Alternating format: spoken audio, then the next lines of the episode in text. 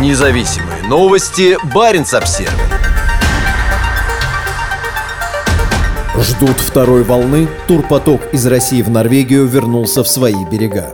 На границе России и Норвегии кончились очереди. Перевозчики считают, что все, кто хотел уехать от мобилизации, сделали это в конце сентября. Поток россиян, стремящихся въехать в Норвегию, заметно снизился. Об этом Баренц Обсервер сообщили и путешественники, и водитель, занимающийся перевозками между Мурманском и Киркинесом. Ажиотаж на границе России и Норвегии начался вскоре после того, как Владимир Путин объявил частичную мобилизацию на войну с Украиной. По словам нашего собеседника-россиянина, который часто перевозит людей в Норвегию, его начали заваливать заказами 24 сентября. В это же время в Киркинес начали массово прибывать молодые российские мужчины, не желающие отправляться на войну. Цены на трансфер из Мурманска взлетели до 70 тысяч рублей. Однако уже в конце сентября поток схлынул, утверждает водитель. Люди боялись конца сентября, Ожидалось, что Путин объявит полномасштабную войну. Примечание редакции. Большинство стремилось уехать до 26-27 сентября. Потом где-то до 30 сентября еще был поток людей, которые в эти даты уехать не успели. А вот в октябре уже поехали в основном те, кто направлялся в отпуск или к родственникам. Поменялся даже состав клиентов. Мама с ребенком, семья. Нет уже этих групп мужчин с испуганными глазами. Сейчас ажиотаж не наблюдается. Ходят рейсовые автобусы. Никто не звонит, не просит срочно перевести.